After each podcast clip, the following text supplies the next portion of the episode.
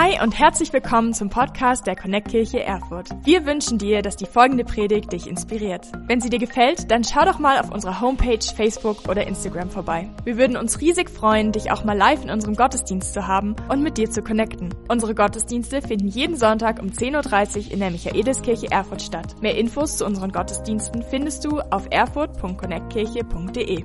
Egal wo du gerade bist, wir hoffen, dass diese Predigt zu dir spricht und dich einen großen Schritt in deinem Leben weiterbringt. Viel Spaß beim Zuhören. Hey, Sammy ist nicht nur Pastor in Ausbildung, sondern wenn du vielleicht sagst, von dem kann ich nicht genug bekommen, ist das gar kein Problem.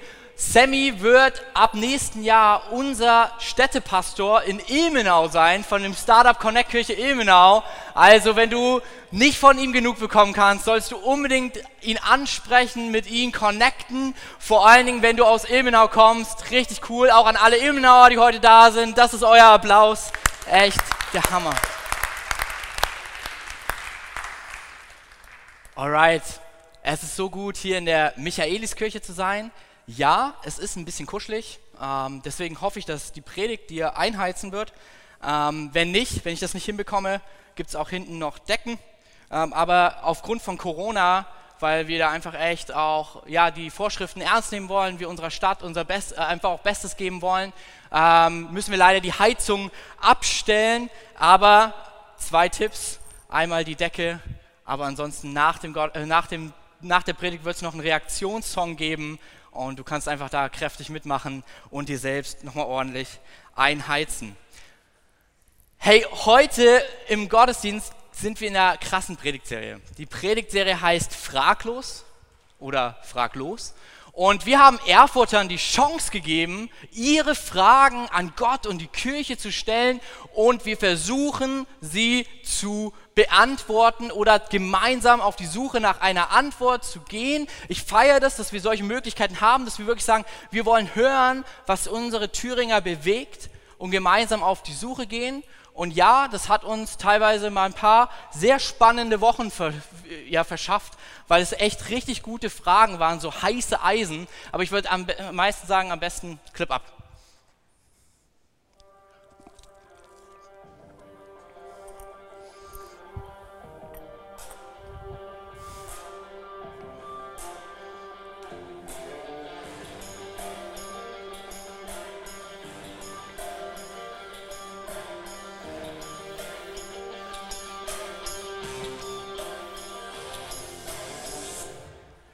Oh yes. Und wir sind heute in der vierten Frage oder auch der vorletzten Predigt von der Serie. Wir haben so einiges durch. Hey. Wir haben uns angeschaut, wie sieht es mit christlicher Freiheit aus oder auch anders gefragt, warum hat die Kirche irgendwo eine Doppelmoral? Sie predigt das eine, lebt das andere. Ähm, dann haben wir uns angeschaut, wann kommt Jesus wieder? Und letzte Woche durfte ich darüber predigen, ist Gott schizophren? Weil er scheint zornig im Alten Testament zu sein und liebevoll im, im zweiten Teil der Bibel. Und heute ja, geht es weiter. Das ist, wofür ihr gewotet habt. Und ich würde sagen, es ist eine richtig herausfordernde Frage. Ähm, es ist die Frage nach dem, gibt es eine unvergebbare Sünde? Gibt es eine Zielverwählung, wo selbst Gott sagt, hier hast du meine Grenze, meine Richtlinie überschritten. Hier kann selbst der liebe Gott dir nicht mehr helfen. Ähm, und das wollen wir uns anschauen. Nächste Woche, kleiner Spoiler, wird die Predigtserie sozusagen ausgesetzt, weil wir eine Gastpredigerin da haben. Wir haben unsere Dozentin vom Theologischen Seminar da ähm, und das hat einen besonderen Grund, nämlich die Elisa Treblin wird nächsten Sonntag hier in der Kirche ordiniert zur Pastorin. Ordination, ja, das kommt dann, wenn man zwei Jahre nach dem Theologiestudium das Vikariat gemacht hat. Und das ist so ähnlich wie in der Schule bei Lehrern, das Referendariat. Und es wird sozusagen abgeschlossen mit der Ordination, der Einsetzung in den Pastorendienst als Pastorin Elisa Treblin. Vielleicht bist du die letzten zwei, drei Sonntage da gewesen und hast, fragst dich, wer ist diese Elisa Treblin, von der die die ganze Zeit sprechen? Gute Frage. Ähm, du siehst sie leider nicht, weil sie krank ist aktuell. Sie kämpft gerade mit einer richtig üblen Bronchitis. Keine Angst, kein Corona. Das haben wir alles gecheckt. Ähm, aber der Arzt und ich, wir haben wirklich gesagt, Elisa, gib dein Bestes. Nämlich trink ganz viel Tee, schlaf viel und erhol dich gut, damit du deine Ordination nächsten Sonntag feiern kannst. Ähm, und ich dachte, es wäre vielleicht auch clever als Kirche einfach für sie zu beten, dass sie das erleben kann. Und wenn du Lust dazu hast, kannst du einfach gemeinsam mit mir jetzt gleich beten, in der Form, dass du deine Augen schließt. Ich werde stellvertretend beten. Und wenn du sagst, das, was der sagt, da komme ich mit klar. Kannst am Ende ein Amen sagen, das heißt nichts anderes als so soll es sein. Oder wie der Nordhesse in mir ein bisschen ruft, so ist es. Okay, ich würde sagen, das machen wir. Lass uns gerne unsere Augen schließen. Jesus, ich danke dir für Elisa, ich danke dir für die Wegstrecke, die du mit ihr gegangen bist in den letzten zwei Jahren. Ich danke dir, dass sie von dir berufen ist, dass du in und durch sie gewirkt hast und dass jetzt die Ordination der nächste Meilenstein ist in dieser Berufung. Und wir beten dafür, dass du sie gesund machst, Gott, dass du hilfst, dass es schnell wieder alles in Ordnung wird, dass sie diesen Tag mit ihrer Kirche, mit ihren Freunden und vor allen Dingen mit dir feiern kann. Wir danken dir dafür, Jesus. Amen. Amen. Okay, einige waren mit, waren okay mit dem, was ich gesagt habe. Okay, sweet. Jetzt starten wir rein. Unvergebbare Sünde. Sünde, so ein komisches Wort, das heißt nichts anderes als Schuld oder ich finde viel treffender heißt, bedeutet es Zielverfehlung das Ziel verfehlt zu haben, in Gottes Willen zu leben, das Ziel verfehlt zu haben, seinen Nächsten zu lieben, das Ziel ver äh, verfehlt zu haben, sich selbst zu lieben, gut mit sich selbst umzugehen. Ich muss sagen, ich war schon ein wenig erstaunt, dass es diese Frage auf Platz 3 in dem Voting geschafft hat. Ähm, für mich war es irgendwie schwierig, das Ganze so zu greifen, weil ich mir dachte, hä, wie kann das denn sein, dass man an eine Schmerzgrenze Gottes glaubt? Dass man sagt, okay, dieser Jesus, an dem, durch das, was er am Kreuz getan hat, damals, ist wirklich für alle Schuld gestorben. Ich, mach dir, ich zeig dir jetzt mal sinnbildlich, was ich damit meine. Für alle Lügen. Schon mal gut für mich. Für Ehebruch, Betrug, Süchte, Lästern, Gier, Neid, Hochmut und, und, und, füll die Lücke. Und dann sagt er aber, aber dann gibt es da eine Sache, wenn Sie das tun, können Sie so viel wie Sie wollen an mich glauben. Ich werde Sie trotzdem nicht in eine Beziehung mit mir lassen. Dafür halte ich im wahrsten Sinne meinen Kopf nicht hin. Da kann ich auch nicht mehr helfen. Das geht mir zu weit. Und ich fand das schwierig so als ehemaliger Atheist, dass überhaupt diese Frage da war, falls du Atheist, areligiös oder Agnostiker bist und hier bist gerade, wir sind gemeinsam in einem Boot. Mir ging es 18 Jahre lang so, ich wurde auch so großgezogen und für mich stellt sich nicht die Frage, entweder ist es ganz oder gar nicht, aber wie kommen wir dahin, dass Leute genau das glauben? Und deswegen habe ich mit meiner Frau Katharina gesprochen und mit meinem besten Freund, mit Alex, Pastor Alex, Alex hier und die beiden sagten zu mir, ich verstehe das völlig. Und ich war so, aha. Ja, also Klar, das hat mir lange Angst und Schrecken eingejagt, im biblischen Sinne gesprochen. Ich so, okay, spannend. Und mir ist dann ganz schnell was aufgefallen. Sie beide sind christlich vorsozialisiert aufgewachsen und eventuell geht es dir genauso und du sitzt hier und auch dich hat diese Frage der unvergebbaren Schuld schon mal geplagt und du hattest vielleicht Angst, dass du sie begangen hast. Meine These, ich glaube, wenn du Angst hast, dass du sie getan hast, dann hast du sie wahrscheinlich noch gar nicht getan. Aber wo kommt diese Frage her? Und woher stammt das Ganze? Und das ist wirklich tatsächlich aufgrund einer, äh, in zwei Versen abzuleiten, die wir in den Evangelien, im zweiten Teil der Bibel finden, im Markus- und Matthäus-Evangelium. Und das sind die zwei Verse, woher diese Idee kam. Und ich will sie mit dir mal gemeinsam lesen. Matthäus-Evangelium, das erste Evangelium, gleich das erste Buch im zweiten Teil der Bibel, wenn du deine Bibel mit dabei hast, in Kapitel 12 der Vers 31 bis 32. Wenn du keine Bibel dabei hast, ich habe dir eine große auf dem Bildschirm mitgebracht. Lass, schauen wir mal rein, wie es zu dieser Idee kommt. Jede Sünde oder Gotteslästerung kann vergeben werden. Das ist schon mal gut. Bis auf die Lästerung gegen den Heiligen Geist. Aha, hier kommt's. Dafür gibt es keine Vergebung. Wer gegen den Menschensohn lästert, damit ist Jesus gemeint, also auch so gesagt, wer gegen Jesus lästert, dem kann vergeben werden. Wer aber gegen den Heiligen Geist lästert, dem wird niemals vergeben werden. Nicht in dieser Welt und auch nicht in der zukünftigen. Okay, vielleicht kennst du die Stelle, wenn du christlich groß geworden bist. Falls du es nicht bist, ich glaube, in diesem Text, was wir uns heute anschauen, ist auch so viel drin für jeden Einzelnen von uns, Gott neu und besser zu verstehen. Ähm, aber was hat das mit Alex und Katharina gemacht? Die beiden haben Angst bekommen.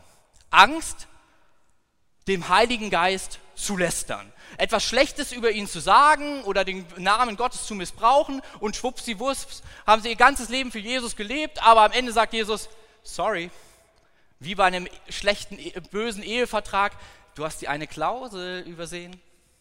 Das mit uns wird nichts. Und so war es für Alex, dass er mir erzählt hat, hey, selbst so Wörter wie Oh Jemine oder Oh mein Gott oder Gott sei Dank, wenn ich es gar nicht für Gott, Gott danken wollte, sondern einfach, weil was Gutes passiert ist, haben ihn Angst und Schrecken eingejagt. Jetzt warum? Weil wir lesen ja, dass man Gott und auch Jesus sozusagen lästern könnte und das vergeben werden würde. Aber das Problem liegt darin, wer der Heilige Geist oder Gott ist. Der Heilige Geist, kurze Erklärung, Gott ist dreieinig. Drei in ein. Damit meine ich nicht, dass er eine multiple Persönlichkeitsstörung hat. Nein, nein. Also ist gar nicht so schlimm, sondern Gott ist der Vater, der Sohn, der uns rettet und der Heilige Geist, den er schenkt, der uns begleitet, um in den Willen Gottes zu leben. Und das absolut Geniale, Sie sind alles drei Personen und dennoch ist es eins. Nein, es ist nicht eine multiple Persönlichkeitsstörung, sondern vielmehr, mir macht es Mut. Weil die gute Nachricht der Bibel ist, dass Gott eine Freundschaft, eine Beziehung mit jedem Einzelnen von uns haben möchte. Und wenn dieser Gott Freundschaft und Beziehung in sich selbst ist, habe ich schon mal guten Grund anzunehmen, dass er sich mit Freundschaften und Beziehungen gut auskennt. So, ähm, also, aber daher ruht dieses Problem ähm, dass Alex oder meine Frau gesagt haben, ja gut, wenn ich dann aber was gegen Jesus sage, sage ich auch gleichzeitig was gegen den Heiligen Geist. Und wenn ich gegen Gott was sage, dann sage ich auch gleichzeitig was gegen den Heiligen Geist. Und am Ende ist mir nicht vergeben. Vielleicht geht es dir ähnlich. Vielleicht hast du auch diese Gedanken schon mal gehabt. Und ich möchte mit euch uns heute anstellen, was sagt diese Bibelstelle eigentlich? Weil ich glaube, es liegt hier eine sehr große Schuld, eine Zielverfehlung vor, nämlich dass man Verse aus dem Kontext reißt. Dass man kleine Stellen aus der Bibel nimmt, um seine Idee irgendwie groß zu machen und damit sogar, ja, irgendwie Gott nicht gut tut.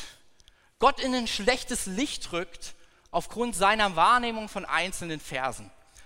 Und ja, ich glaube, das ist ein bisschen Schuld, die an diesem Text ja vergangen wurde.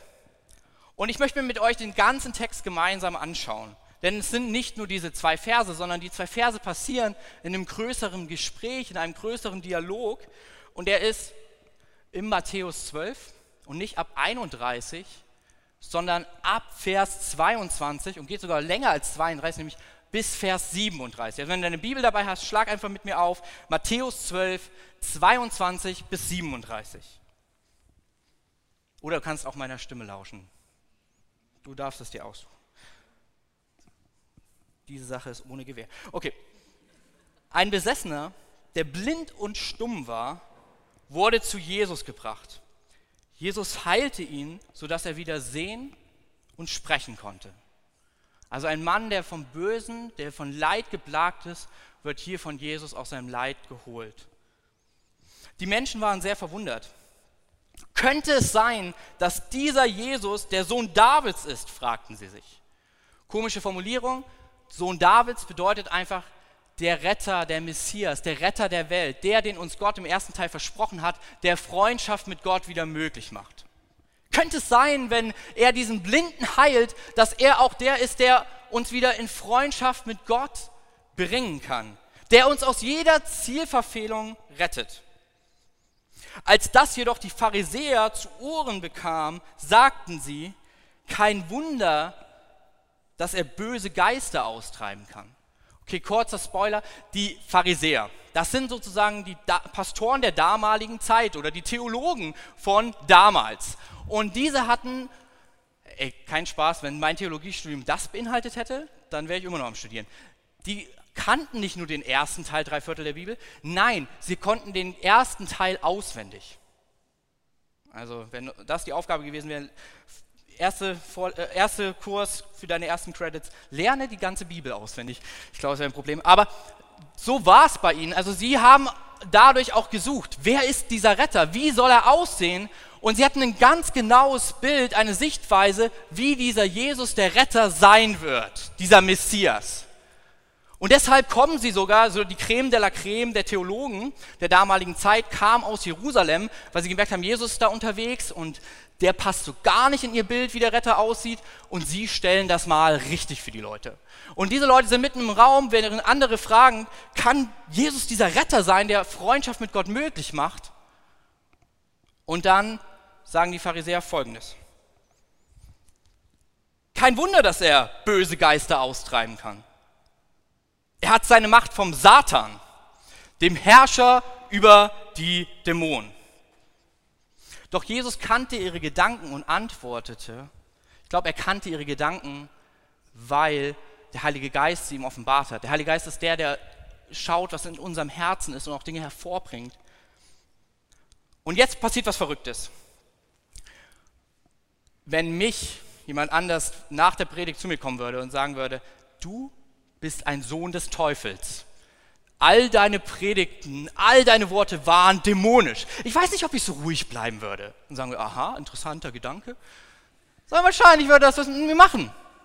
Und jetzt finde ich es so spannend, weil Jesus bleibt sachlich.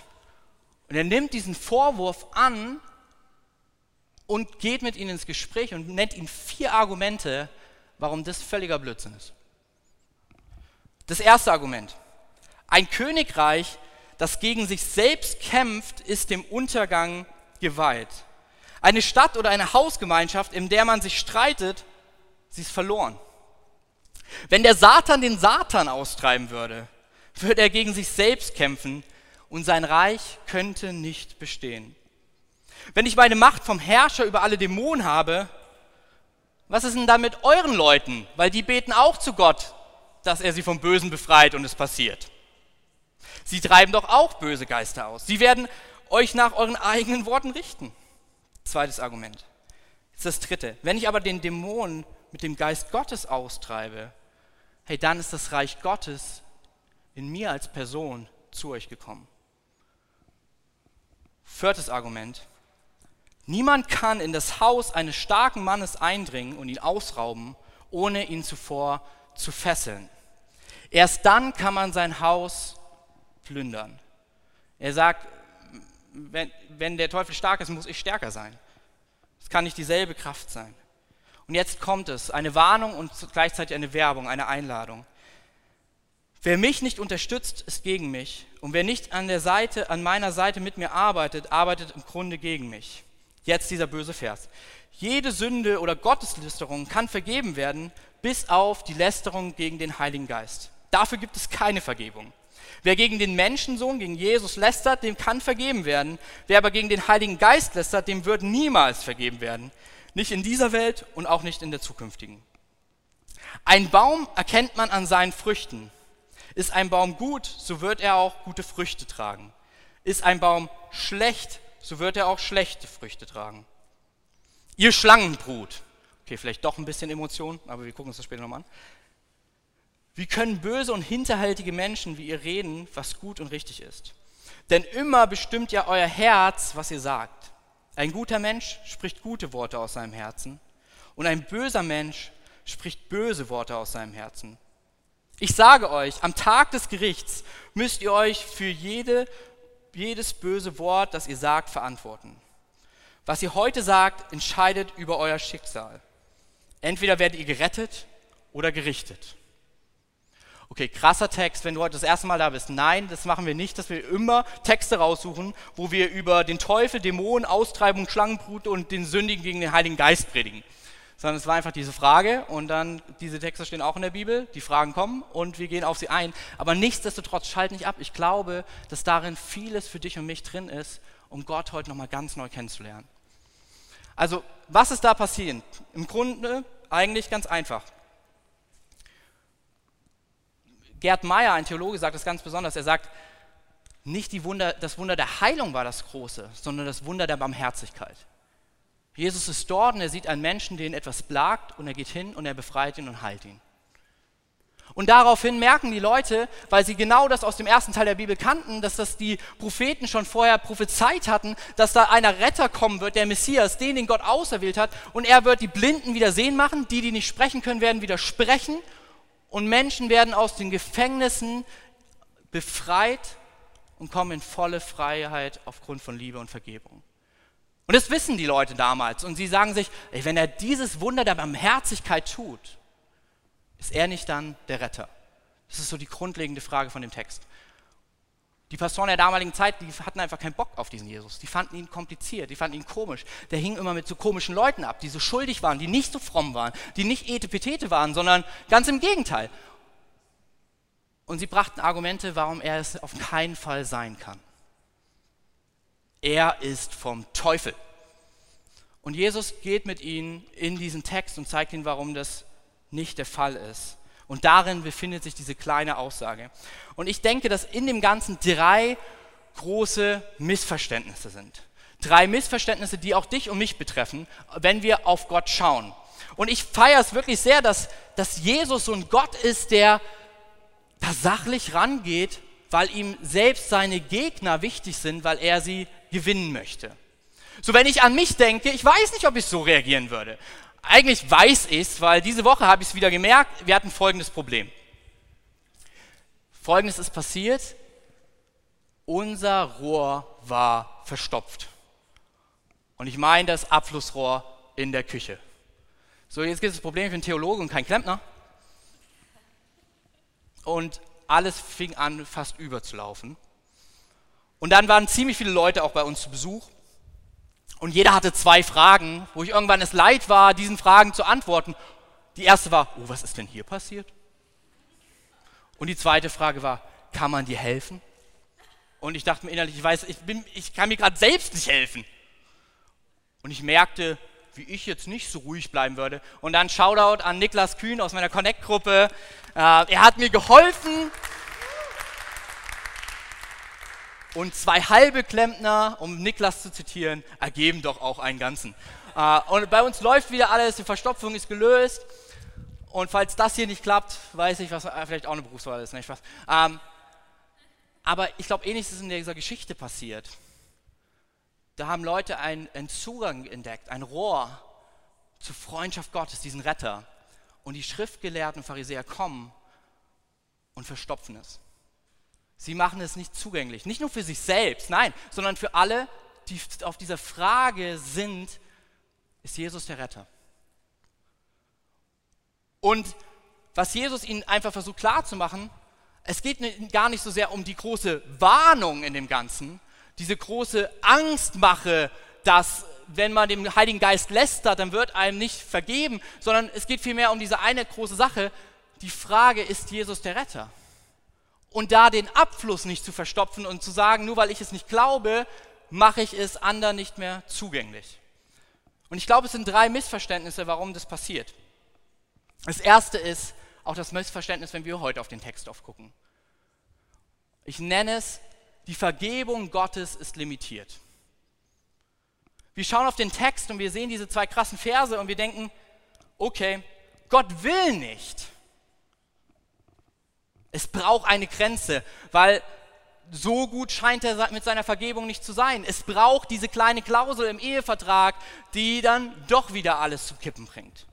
Andere denken, Gott will zwar, aber er kann nicht, weil er scheint doch nicht ganz so allmächtig zu sein, wie die Christen uns versuchen, glaub, ja, äh, versuchen uns aufzuschwatzen. Das Zweite, und das ist fast krasser, Vergebung ist scheinbar doch nicht an dem gebunden, was Jesus am Kreuz getan hat, sondern nein, Vergebung bei Gott ist scheinbar von meinen Taten abhängig. Irgendwie muss ich mich dann doch selbst retten. Ich muss da ganz gut aufpassen, dass ich keinen Fehler begehe. Das vierte ist, Vergebung ist also doch abhängig von Bedingungen. Nicht, nicht geknüpft an Glaube, dass ich vertraue, dass Jesus rettet. Nein, nein, es ist verknüpft an Bedingungen, dass ich mich richtig verhalte. Damit kommt auch dieses Bild mit, dass Gott und das hatte ich ganz lange als Atheist, wenn es einen Gott gibt, ist es eher so ein Gott, der hinschaut auf mein Leben und ganz akribisch nach meiner Schuld, nach meiner Zielverfehlung sucht, um zu sagen, aha, das mit uns wird doch nichts. Und ich finde es so spannend, weil Jesus scheint so ganz anders in dem Text zu sein. Da ist dieser Mann, der nicht sehen und nicht sprechen kann. Und das Einzige, was in seinem Fokus steht, ist, diesen Mann zu heilen, diesen Mann zu retten. An einer anderen Stelle in der Bibel, in Johannes 8, erleben wir auch noch was ganz Krasses, wo wir merken, nein, Gottes Vergebung, sie kann nicht limitiert sein, sie schließt alles ein. Dort ist eine Frau, die absolut das Ziel verfehlt hat. Sie hat Ehebruch begangen. Und die Schriftgelehrten zählen sie vor Jesus und sie fragen ihn, was soll man mit ihr machen? Und dieser Jesus, dessen Vergebung scheinbar nicht limitiert ist, sagt zu ihnen, also der von euch schuldfrei ist, der noch nie in eine Zielverfehlung getappt äh, ist, der nimmt sich am besten den größten Stein, den er finden kann und tötet diese Frau. Und als erstes gehen die älteren Leute, weil sie merken, sie haben absolut Dreck am Stecken und später auch die Jungen. Auf einmal war keiner mehr da und er schaut die Frau an und sagt, wo sind deine Ankläger? Und sie sagt, es gibt keine. Und dann sagt er, ich tue es auch nicht, ich vergebe dir, geh weg und tu es einfach nicht nochmal. Er ist so anders. Er ist, Gottes Vergebung scheint nicht limitiert zu sein. Ja, manche finden das gut, hey, das freut mich. Das zweite Missverständnis ist, Jesus scheint einfach zu gut, um wahr zu sein. Das ist, was die Leute damals fühlen und was wir auch heute fühlen. Sie merken, er heilt diesen Mann und schenkt ihm Freiheit. Kann er der Retter sein oder ist das nicht viel zu einfach? Ist das, dass wir an ihn einfach glauben, nicht viel zu leicht dahingesagt, ist es wirklich nur das? Ist er der Retter? Ist dieser Barmherzige, dieser Wunderbare wirklich der, auf den wir warten sollen? Kann das so wahr sein? Das wäre fast zu schön, um wahr zu sein. Das ist dieselbe Frage, die wir uns vielleicht ab und an manchmal stellen. Ist das mit Jesus wirklich wahr? Das klingt so schön, viel zu schön, um wahr zu sein. Und die Schriftgelehrten der damaligen Zeit hauen raus und sagen, nee, nee, uns passt er auch nicht der ist ein Verführer. Sogar es gibt von der damaligen Zeit von einem Rabbi eine Aussage, die heißt es, anfangs war er ein Prophet, nachher wurde er ein Zauberer. Und sie fangen an, mit ihm wirklich da in den Dialog zu gehen, um, um rauszufinden, kann er wirklich so gut sein? Und Jesus weiß um ihre Herzen. Er weiß um die Herzen derer, die sich ihn so sehr als Retter wünschen. Und er weiß um die Herzen derer, die einfach nur etwas gegen ihn finden wollen. Und deswegen geht er in diese Argumentation mit ihnen. Und das Erste, was er sagt, ist im Endeffekt, ihr seht doch auf der Welt, dass es Schlechtes und Böses gibt.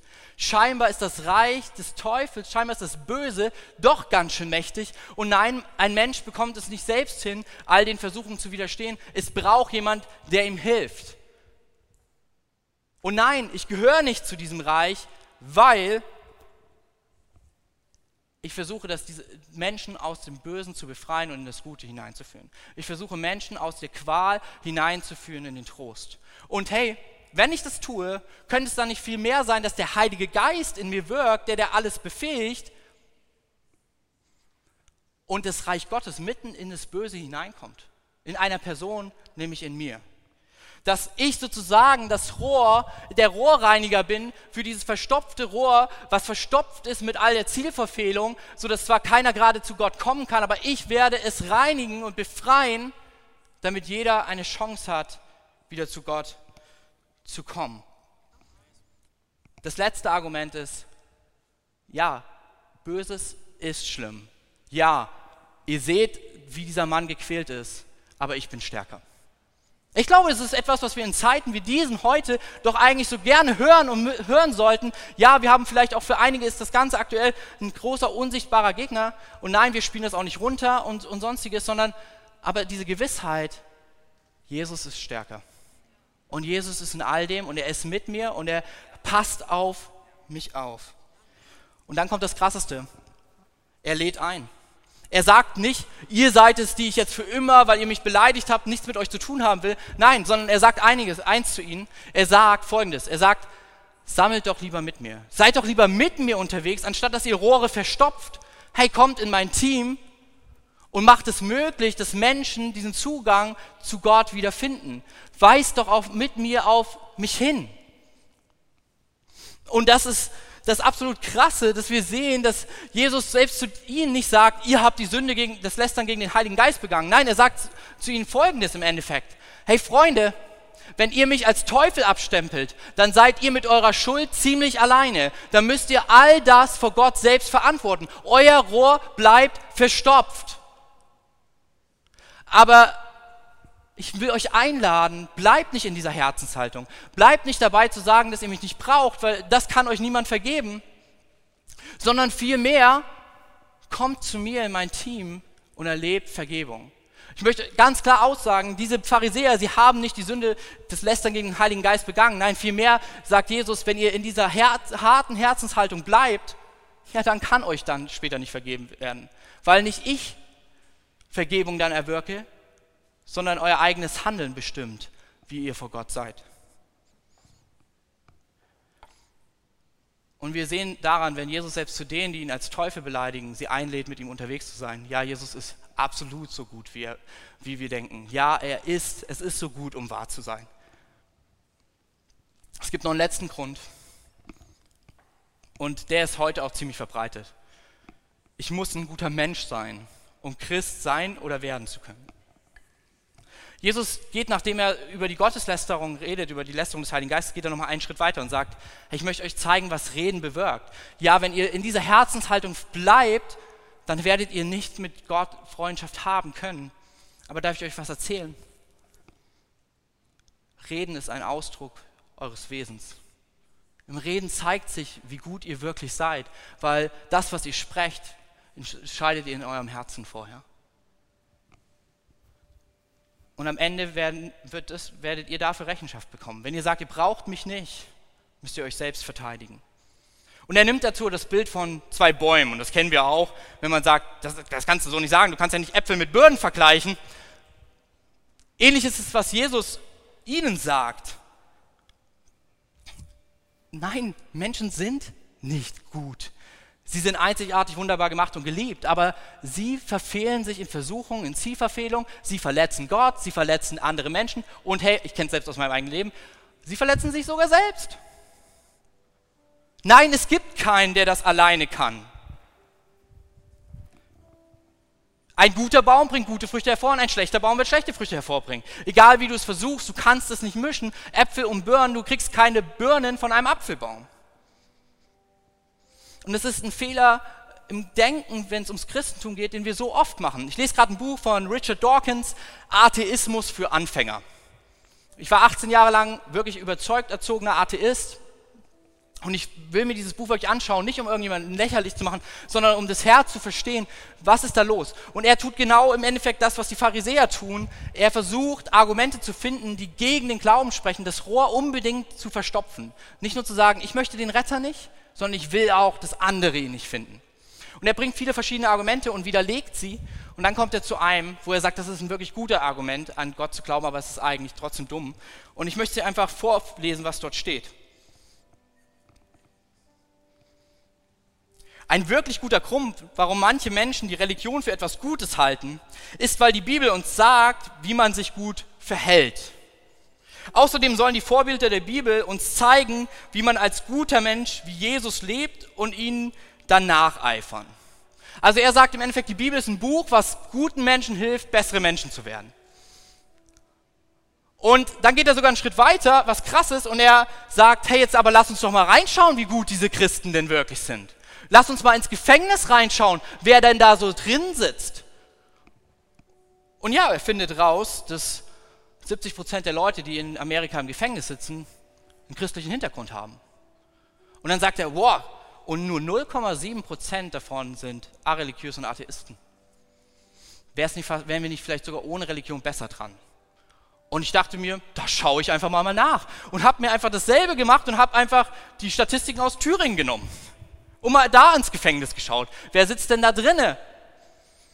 Und in der Strafanstalt sind 87 der Gefangenen evangelisch, 57 katholisch und evangelikal.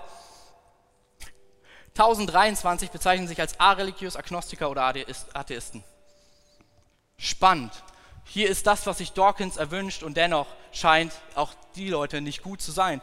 Dann schauen wir ins Jugendgefängnis, das ist noch drastischer. Es gibt drei Leute, die sich evangelisch nennen, vier katholisch und null ähm, evangelikal, aber 79 von sich würden sich als Skeptiker und Areligiöse bezeichnen. Und wir sehen, dass das, die Idee, dass Christentum darum geht, gut zu sein, völlig ein verfehltes Bild der Bibel ist. Es geht nicht darum zu zeigen, wie gut manche Menschen sind und wie schlecht andere sind. Nein, es geht darum zu zeigen, dass es einen guten Gott gibt, der jedem Menschen vergibt, der unsere Zielverfehlungen uns nicht immer wieder vor Augen führt, sondern sagt, ich nehme diese Zielverfehlungen und ich lösche sie aus.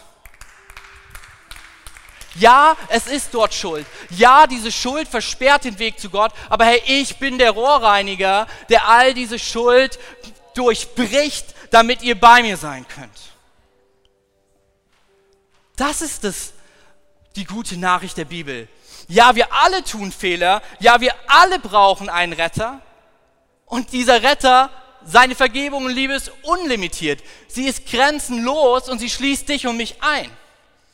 C.S. Lewis sagt, wenn es es gibt in dem Sinne keine unvergebbare Sünde, aber wenn es eine der schlimmsten Sünden gibt, ich kann sie dir klar benennen, und er sagt, die schlimmste und größte Sünde ist der Hochmut. Ich möchte ein Zitat von ihm vorlesen. Ein hochmütiger Mensch blickt immer auf alles und jeden herab. Und solange man herabblickt, kann man natürlich nicht sehen, was über einem ist. Ich glaube, dass der Hochmut die Wurzel von, vielen, von viel Schuld und Zielverfehlung ist. Es ist dieses Denken, ich bin besser als jemand anders. Was so weit geht in dem Text der Pharisäer, dass sie sagen, ich bin besser als dieser Retter, der meint Gott zu sein und ich rette mich selbst. Und Jesus sagt ihnen ganz klar, hey, wenn das so bleibt, dann werdet ihr keine Freundschaft in Ewigkeit mit Gott haben können, weil nur ich kann euch retten. Und ich denke, es ist genau dasselbe mit uns. Auch heute Morgen, fast Mittag, wir müssen überlegen, was ist dieser Retter für mich? Diese Ausgangsfrage. Nicht, was gibt es für schlimme Strafen in der Bibel, sondern gibt es da diesen Retter? Und ich glaube, das ist es, was am Kreuz passiert. Ich liebe unseren Altar, weil er das alles so krass versinnbildlicht. Er zeigt das Abendmahl, was für mich Essen mit anderen Leuten. Man, das ist Freundschaft, das ist dieses Beieinander, eng zusammen sein. Das ist, was sich Gott für jeden von uns wünscht. Aber ja, unsere Schuld, unser Hochmut, unsere Zielverfehlung, sie hat uns von Gott getrennt und irgendjemand muss den Preis zahlen. Bleiben wir im Sinnbild des Gefängnisses, irgendjemand muss die Kaution oder die Strafe absitzen. Und Jesus hat gesagt, er tut das für jeden, der sich demütigt und sagt, ich brauche einen Retter komm du und befreie du mich. Und das ist das letzte Bild ganz oben, wo wir ihn als Sieger sehen über das Böse. Und das ist es, was er heute Morgen dir und mir anbieten möchte. Eine Freundschaft mit ihm. Die Bibel macht das Zitat von C.S. Lewis einfach ganz kürz, viel kürzer. Den Hochmütigen widersteht Gott, dem Demütigen schenkt er Gottes Gnade. Gnade ist Vergebung. Und ich möchte dich einladen, wenn du heute Morgen hier bist und du hast diese Freundschaft mit Jesus noch nicht, dann kannst du gleich einfach deine Hand heben. Wir werden gleich einen Raum dafür geben, ähm, um zu zeigen, ich möchte heute diese Vergebung annehmen. Und Gott ist einfach wirklich nur ein Gebet weit entfernt. Und wir würden gerne dieses Gebet nach dem Gottesdienst mit dir beten. Deswegen ermutige ich uns jetzt einfach, lass uns alle unsere Augen kurz schließen. Keiner schaut nach rechts oder links. Das ist ein persönlicher Moment. Und ich werde gleich von drei runterzählen. Und wenn du heute hier bist und du hast diese persönliche Beziehung zu Jesus noch nicht und du möchtest dieses Geschenk der Gnade, nämlich der Freundschaft mit Gott annehmen, dass er für deine Schuld stirbt und am dritten Tag sie überwindet und aufersteht und Freundschaft für dich und Gott alle Zeiten möglich macht, kannst du einfach gleich deine Hand heben, damit ich weiß, mit wem wir nach dem Gottesdienst beten dürfen. Drei. Gott liebt dich und seine Liebe und Vergebung ist unlimitiert. Zwei. Jesus ist wirklich so gut und er ist dir heute näher, als du denkst. Eins, hey, heb deine Hand, wenn du heute diese Freundschaft mit Jesus starten möchtest. Dankeschön. Hey, mega, ihr könnt die Augen öffnen. Lass uns der Person einen fetten Applaus geben. Das ist die beste Entscheidung, die man treffen kann.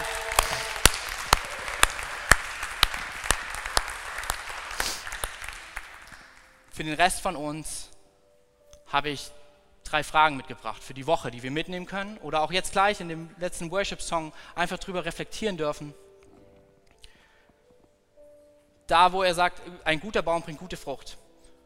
Das ist, was passiert, wenn wir Christen werden. Gott stellt uns den Heiligen Geist an unsere Seite, um mit uns dieses Leben zu laufen. Und er ist unser Begleiter, unser Bekräftiger, die Kraft, die uns hilft, den Willen Gottes zu leben. Leider ist es ähnlich, wenn du ein Herz transplantierst, also dein, du ein neues Organ bekommst. Es braucht ein bisschen an Zeit, bis der Körper neue Organe annimmt. Ich glaube, dass diese Zeit unser Leben darstellt, in der Perspektive der Ewigkeit. Das heißt, in diesen Momenten dürfen wir immer wieder, auch da, wo wir merken, wir sind wieder in Schuld getreten, uns nicht irgendwie selbst geißeln und sagen, Mist, jetzt hat es wieder nicht funktioniert, sondern nein, da ist es, wo wir uns demütigen und wieder an das Kreuz gehen und sagen, das, was du dort getan hast, es ist Vergebung für die Schuld meiner Vergangenheit, ja, jetzt auch in dem Gegenwärtigen und sogar im Zukünftigen. Ich komme vor dich, ich nehme dich als meinen Retter an. Und der Heilige Geist wird parallel dazu in unserem Lebensweg mit Gott sein Werk tun. Aber er sagt, unser Herz bringt Früchte hervor, Reden hervor. Und so will ich uns drei Fragen mitgeben für die Woche. Reflektier für dich, wo schaust du auf andere herab? Und frag doch Gott, den Heiligen Geist, wie zeig mir die Person in einem neuen Bild, dass ich nicht von oben herabschaue, sondern im Miteinander. Das Zweite, wo schaue ich auf andere christliche Frömmigkeitsstile herab? Ich glaube, das ist so oft passiert, dass wir sagen, dort ist Gott aber nicht so zu finden wie bei uns. Das ist damals passiert und man hat es über uns als Pfingstbewegung gesagt, das ist eine Bewegung von unten, dann haben wir über die Evangelischen gesagt, so richtig gläubig sind die auch nicht. Und das Einzige, was es tut, ist, es verstopft das Rohr der Beziehung und Menschen werden entzweit. Ich glaube, wir dürfen Miteinander voneinander lernen. Und lass uns schauen, wo schauen wir vielleicht auf etwas herab, wo Gott uns einen neuen Blickwinkel zeigen möchte. Nicht nur, dass wir auf Augenhöhe sind, sondern wo können wir voneinander lernen? Ich liebe es, diese Kirche ist heute Morgen wieder ein Zeichen dessen, dass Freundschaft unter den verschiedenen Frömmigkeitsstilen möglich ist. Ich liebe es, dass wir eine gute Freundschaft haben mit den Pfarrern, Priestern und Pastoren in dieser Stadt. Und man, ich lerne so viel von ihnen. Aber wir brauchen immer wieder die Demo zu sagen, ich bin nicht besser als der andere. Und das Letzte, die letzte Frage. Wo gibt es vielleicht Sachen, wo du, ähnlich wie der Mann, der blind und stumm war, in Abhängigkeiten geraten bist, die dich fesseln und du ständig aus eigener Kraft versuchst, da rauszukommen. Wo es eigentlich dran wäre, Jesus mit ins Spiel zu bringen und zu sagen, hilf du mir dort raus, alleine kann ich es nicht. Die drei Fragen möchte ich uns mitgeben jetzt in diese Gebetszeit und auch in deine Woche. Wo schaust du auf andere vielleicht herab? Wo gibt es christliche Frömmigkeitsstile, von denen wir neu lernen dürfen, anstatt sie, äh, auf sie herabzuschauen? Und wo versuche ich Dinge aus eigener Kraft, obwohl es so clever wäre, den Stärkeren mit ins Spiel zu bringen? Ich will noch mal kurz für uns beten. Jesus, ich danke dir für den heutigen Sonntag. Ich danke dir, dass du ein Gott bist, dessen Fragestellung nicht ist, bist du skrupellos und hast irgendwelche Vertragsklauseln, die die Vergebung auflösen. Nein, sondern dass die Frage immer wieder dominiert. Bist du der Retter für jede Lebenslage? Und dass deine Antwort immer wieder Ja ist und dass diese Antwort uns demütig macht, dir in Liebe, anderen in Liebe und uns selbst in Liebe zu begegnen. Gott, ich bitte, dass wir als Connect-Kirche eine Kirche sind, die nicht von oben herabschaut, sondern die dient in deinem Sinnbild einander liebt und voneinander lernt. Ich danke dir für Jesus. Amen. Wenn du mehr über Jesus erfahren willst oder deine Geschichte mit uns teilen möchtest, dann schreib uns gern auf Facebook, Instagram oder eine E-Mail an info at connectkirche.de. Du bist begeistert von der Connect Kirche und möchtest unsere Arbeit unterstützen? Dann findest du auf unserer Homepage weitere Details dazu, wie du dies tun kannst. Falls du nicht aus Erfurt und Umgebung kommst, aber dennoch aktiv verfolgst, was wir als Kirche tun, möchten wir dir zuallererst Danke sagen, dass du auf diese Art Teil von dem bist, was hier in Erfurt geschieht. Gleichzeitig wollen wir aber sicherstellen, dass du vor Ort eine Kirchenfamilie Familie hast. Wir sind der festen Überzeugung, dass es keinen Ersatz dafür gibt, eine Kirche vor Ort zu haben, in der du connected bist und Beziehungen pflegen kannst, die dich im Glauben voranbringen. Falls du keine Kirche vor Ort haben solltest, ermutigen wir dich dazu, dir eine zu suchen. Wenn du dabei Hilfe brauchst, melde dich gern unter info at connectkirche.de. Danke fürs Zuhören und bis bald.